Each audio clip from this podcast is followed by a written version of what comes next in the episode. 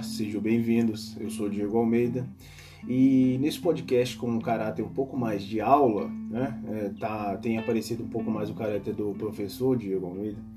Enfim, é, vamos falar sobre um termo muito utilizado, principalmente atualmente, um conceito que é bem mais complexo do que a gente geralmente vê é, por aí, as pessoas determinando, enfim, até discutindo sobre o que é o que não é, ou às vezes nem discutem, né? Só determinam mesmo. É, vamos falar sobre o capitalismo. Só que não vou fazer crítica nem nada. E esse é, episódio em específico ele é sobre termos. Vamos desmiuçar um pouco o que é capitalismo. Vamos lá.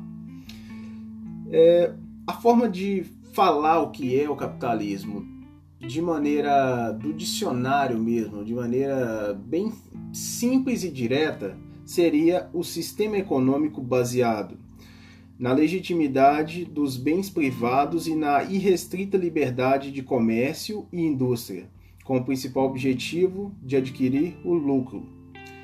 A gente pode dizer que já passando, como é, sempre tem as partes, a parte mais sociológica disso, diz que é um sistema em que o capital está em mãos de empresas privadas ou indivíduos que contratam mão de obra em troca de salário. Vamos agora entender melhor o que foi dito. Ele é um sistema que atua de forma legal, entre aspas, né? aceitável digamos assim. É, e os bens privados, bem como a liberdade do comércio e, e a produção, a indústria e o objetivo final sendo o lucro, são características marcantes e muito importantes desse sistema. Porque o capitalismo, ele é o que? Ele é um sistema dentre outros possíveis. É, nem sempre a humanidade foi capitalista. O sistema vigente não era o capitalismo em certas épocas e a gente vai ver um pouco disso. Porque as pessoas às vezes tendem a pensar que a gente não viveria em outro sistema. Pode dizer que seria mais difícil para quem nasceu durante o capitalismo passar por uma mudança sistêmica é claro que sim. Bem como foi difícil para as pessoas que estavam é, vivendo no mercantilismo e que passaram, viveram essa transição que é lenta e gradual, é claro, é, para o capitalismo. Vamos falar agora sobre alguns, algumas fases e vamos falar sobre as partes, elucidando partes para a gente poder entender melhor e ter um estudo que isso possa ajudar até quem estiver estudando sobre capitalismo. Ah, vamos dizer o seguinte: a origem dele, do capitalismo, ela vem a partir do colapso do feudalismo. Ela vem acontecendo aos poucos. As características gerais que a gente pode falar, que são as formas, é, que são os meios, que é como se dá, são termos que a gente escuta muito e às vezes a gente não entende, como a economia de mercado. O que é a economia de mercado? O sistema capitalista é baseado na economia de mercado, que é alguém produz algo e vende esse algo. Então, assim, esse tudo que é produzido no sistema capitalista, ele visa no final um, um consumidor. Ele visa alguém que queira utilizar aquilo, alguém que queira comprar, visando sempre um negócio. O liberalismo que é a livre iniciativa. O que é liberalismo, livre iniciativa? De forma simples. É a forma de lidar que leva em consideração que se deve deixar as coisas acontecerem, que não deve se regular muito o que acontece. Por exemplo, se uma empresa ela quer vender ações, se ela quer modificar o seu ramo de produção, enfim, várias coisas podem acontecer e isso faz parte da regra do jogo, está dentro da regra do jogo do liberalismo. Ah, e todos têm o direito de empreender, vamos dizer assim, que está na, na moda falar sobre isso hoje em dia.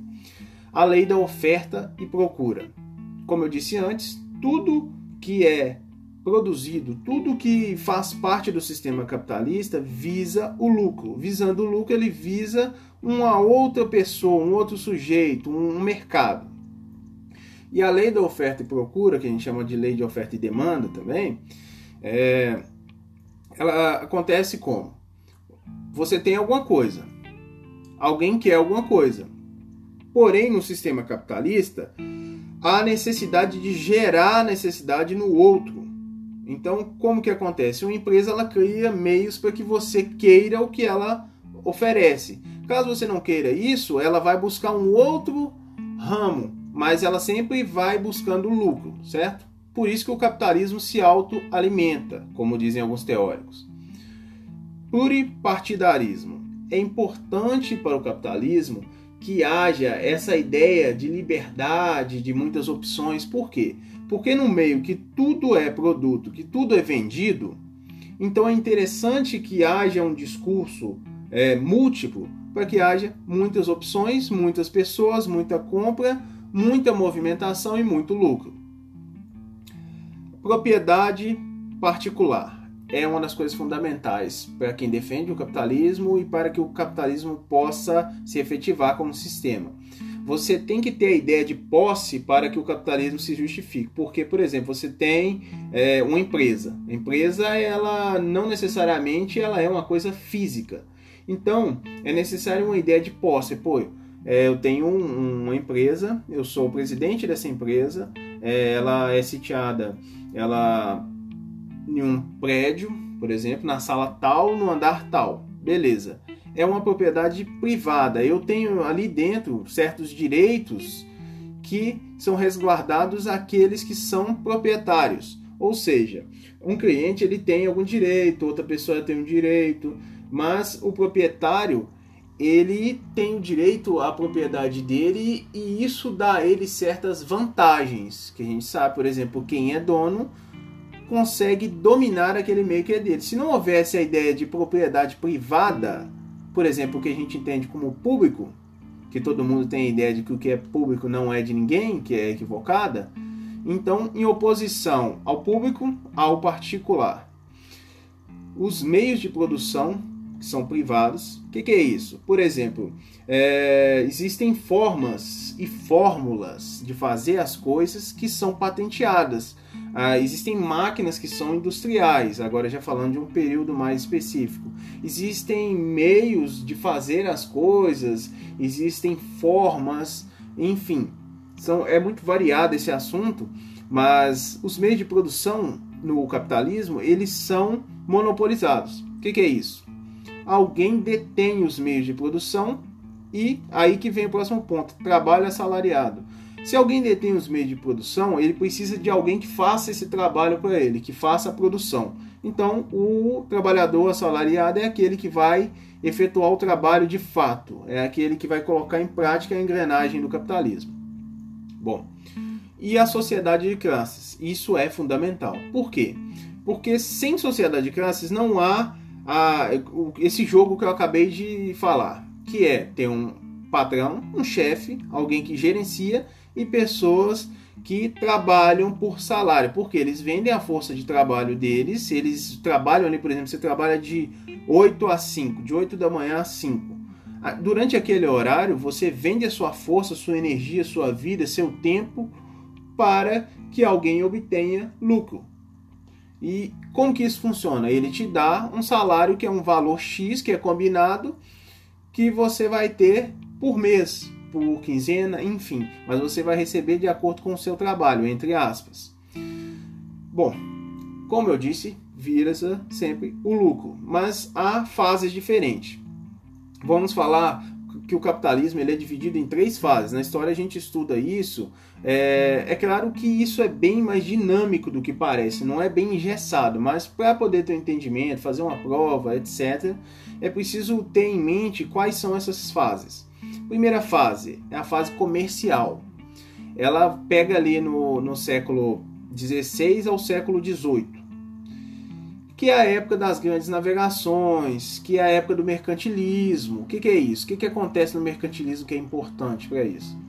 O metalismo, que é o acúmulo de capitais, o acúmulo de ouro, por exemplo, o acúmulo de prata, que os países que detêm a exploração conseguem guardar muito capital, muito dinheiro, vamos dizer assim, entre aspas, e que isso vai o tornar um país mais poderoso que outros. A balança comercial favorável é exatamente isso. Alguns tinham a balança a seu favor. Isso fez deles países locais, grupos mais poderosos que outros, que eram explorados e, por exemplo, tiveram suas riquezas é, extraídas. Alguns conseguem se, se recuperar melhor, outros nem tanto, enfim, isso é outra questão. É, pacto colonial, exatamente essa questão. Alguns países tinham um mercado interno muito bom em relação ao pacto colonial, que por exemplo, se você tem uma colônia, você tem um mercado consumidor cativo, digamos assim. E o é, um outro ponto é a divisão internacional do trabalho, que a gente já vai falando que já vai acontecendo uma modificação em relação ao que tinha antes, por exemplo, no, no feudalismo, né? Já passando para a segunda fase, que é a fase industrial, ela pega ali do século XVIII ao século XIX. Já vai ficando mais curto, porque as mudanças são mais rápidas. Nosso mundo ele está cada vez mais dinâmico, por isso as mudanças elas vão acontecendo de forma mais rápida. Isso também é outra questão, que dá para falar no outro episódio. Mas vamos lá. O que é essa segunda fase? A revolução industrial ela oferece a mecanização do processo produtivo. O que, que significa isso? Que a gente estuda lá em Revolução Industrial na história. É aquele momento em que, por exemplo, com a invenção da máquina a vapor e a produção em larga escala e em série, você consegue produzir muito mais e, portanto, vender muito mais, conseguir se enriquecer muito mais e de forma muito mais rápida e mais organizada. E produzir coisas em série significa que não precisa mais daquele processo artístico de ter dificuldades, de demorar tempo, de ser uma coisa familiar e passa a ser é, uma matriz é, que é repetida várias e várias vezes. Nessa época ainda energia carvão, mineral, enfim, é, vai começar a andar para a questão do vapor e vai andando a passos mais lentos, mas isso vai se modificando. Nesse período tem o êxodo rural e a urbanização. O que, que significa êxodo rural que a gente vê falando por aí na história? Êxodo rural é aquela movimentação, aquele movimento que o pessoal faz saindo do meio rural e partindo para a cidade, criando assim um movimento de urbanização que é muito muitas pessoas, um agrupamento muito grande de pessoas em volta das fábricas, por exemplo, porque aí você leva menos tempo e demora bem menos para conseguir chegar no trabalho e pode trabalhar muito mais horas. Essa é a ideia. Depois a gente pode falar sobre a Revolução Industrial, que é muito importante. Imperialismo.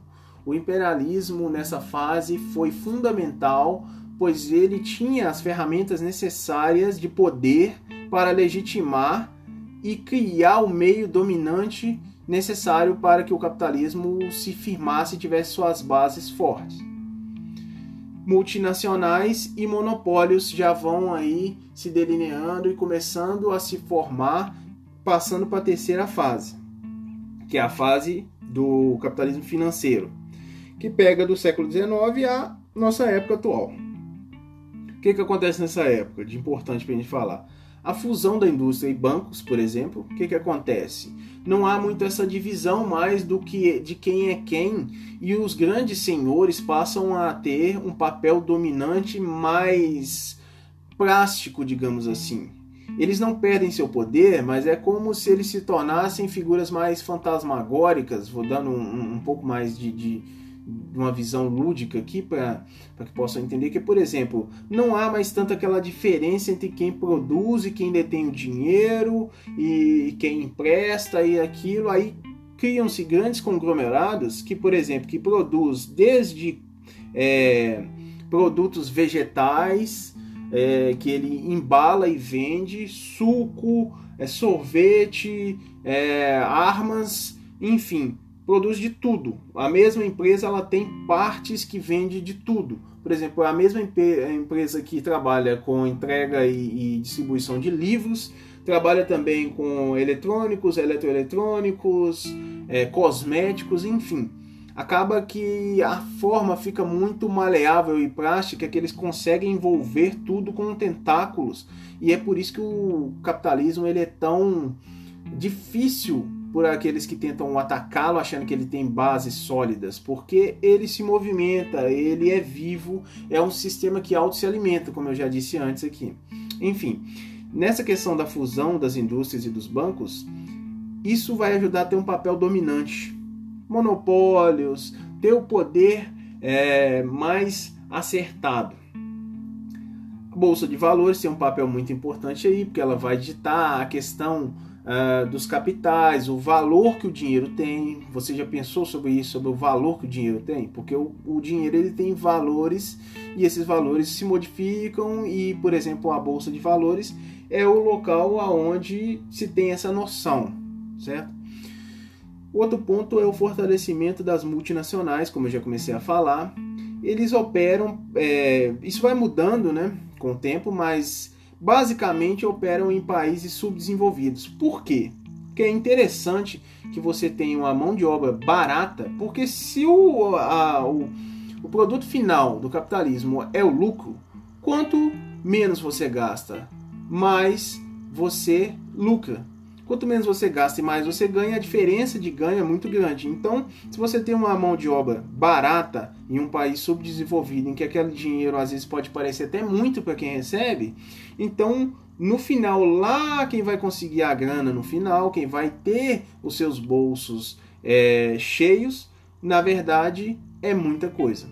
Enfim, isso acontece de uma forma de exploração de vantagens comparativas, que por exemplo é muito mais fácil você contratar uma linha de montagem num país asiático, por exemplo, na Tailândia, nas Filipinas, enfim, no Brasil, por que não, né? Do que você contratar uma mão de obra, por exemplo, nos Estados Unidos, uma mão de obra na Europa também. Então, assim, o capitalismo, para finalizar, ele tem as suas fases, ele vai se modificando e vai se adaptando. É um sistema longevo e é um sistema dificilmente atacado diretamente, porque, por exemplo, a gente sabe sobre a queda da bolsa de 29, certo? Mas aquilo parecia ser o final do capitalismo para muitos, mas não foi. O capitalismo está mais forte hoje do que nunca. Por quê? Porque ele se adapta, ele se modifica, ele é parasitário e ele tem a forma de bases que não são sólidas. Elas são fortes, porém maleáveis. Enfim, esse foi um resumo sobre o capitalismo. Espero que vocês tenham gostado e que tenha ajudado de alguma forma. Até o próximo episódio.